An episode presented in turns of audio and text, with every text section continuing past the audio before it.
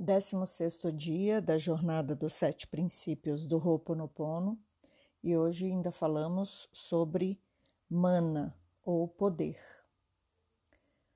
Tudo tem aspectos ativos e passivos de poder. Para vocês entenderem o que isso quer dizer, uma flor tem o poder ativo de crescer, florescer e se reproduzir, e tem o poder passivo de dar comida a uma abelha ou prazer a um humano os quais aumentam o seu poder ativo de crescer e de se reproduzir novamente. Um humano, por exemplo, pode ter o poder ativo para realizar uma determinada tarefa e também pode ter o poder passivo de inspirar outros humanos com esse desempenho. Então, por isso que nós falamos que existem vários tipos de poder, e dentro disso aspectos que são ativos e aspectos que são passivos. O poder da energia, ela parte dos elementos, da força, das emoções, das vibrações. O poder de favor, por exemplo, é a capacidade de dar ou de negar alguma coisa, como, por exemplo, dinheiro, posição, prestígio, afeto, proteção, prazer. O poder de intimidação é a ameaça ou o ato de violência, ou a perda, a manipulação emocional, tudo isso entra no poder de intimidação. O poder do conhecimento traz habilidade, informação, sabedoria. O poder da autoridade traz a autoconfiança ou o acesso de alguém a algum outro poder. O poder do foco traz a decisão, a determinação, a motivação, o desejo. O poder da crença traz a suposição, a atitude, a expectativa. Por isso que o poder pessoal é o poder de dirigir a nossa própria vida e assim assumir a responsabilidade pelos efeitos disso. Por isso que nós dizemos que todos usam o poder pessoal, mas até um certo ponto porque a maioria de nós aceita a responsabilidade quando tudo funciona da maneira que a gente deseja. Mas, no entanto, poucas pessoas desejam assumir a responsabilidade quando alguma coisa não dá certo.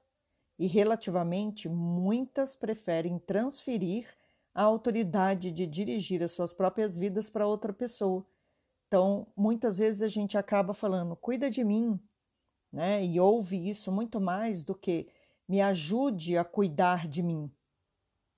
E a frequência com que a gente ouve isto não é minha culpa é muito maior do que a frequência que a gente ouve vou me transformar.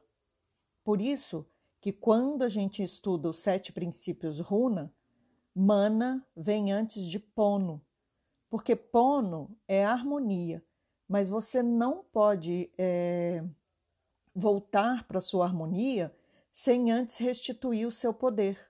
Por isso que antes de acessar o Ho'oponopono, nós precisamos praticar o Ho-Omana Mana. O Ho significa trazer de volta. Então, toda vez que você vê o Ho antes de uma palavra, a expressão quer dizer trazer de volta. Pono é harmonia, então ro opono pono é trazer de volta a harmonia. Já ro omana mana é trazer de volta o poder pessoal. É trazer de volta o seu poder. É o resgate do poder pessoal.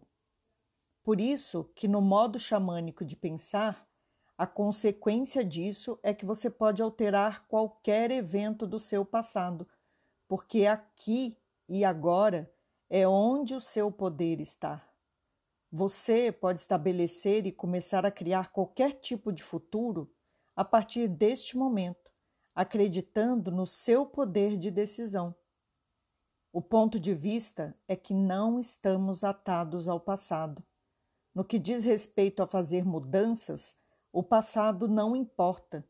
É o que pensamos com relação ao passado que importa. Então, nós não deveríamos usar o passado como um sofá e sim como um local de estudo. É como se estivéssemos dirigindo um carro, olhando para esse passado pelo retrovisor, mas sem nunca estar lá novamente. Portanto, a única luta que existe em nossas vidas é contra o nosso próprio medo e a nossa própria dúvida, porque nós estamos o tempo todo com medo e duvidosos de quem nós realmente somos. Dominar a vida não significa controlá-la, significa dominar a sua relação com a vida. Geralmente nós confundimos poder com controle, só que o controle, uma hora, foge das nossas mãos.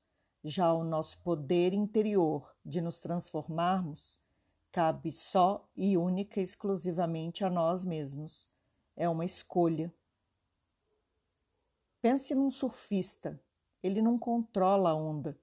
Ele domina a arte de manter-se na crista da onda. Lembre-se que o poder é energia. E se tudo é energia, você precisa honrar o seu poder pessoal. Você precisa honrar o seu poder essencial a sua essência, quem você é de verdade.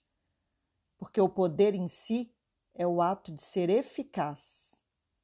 Nós somos sempre poderosos, mas por muitas razões nem sempre enxergamos isso. A dúvida acaba nos enfraquecendo e a expressão natural do poder também se torna enfraquecida. Quando alguém duvida do seu próprio poder pessoal, aparece a raiva. E a pergunta que vem a seguir é: o que você fazer, vai fazer com essa raiva? Raiva é a força propulsora de ação, mas para que lado você vai caminhar?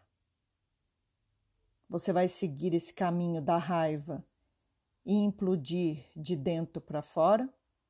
Ou você vai seguir o caminho do amor e reconhecer todo o poder que vem de dentro de você.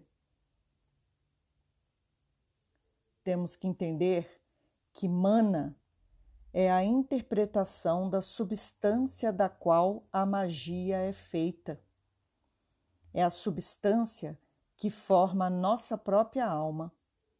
E essa força, ela não existe só nas pessoas, ela existe nos animais em tudo que nos rodeia nesse planeta o que instiga ao observador um sentimento de respeito, admiração e, acima de tudo, honrando o poder pessoal de cada ser neste planeta.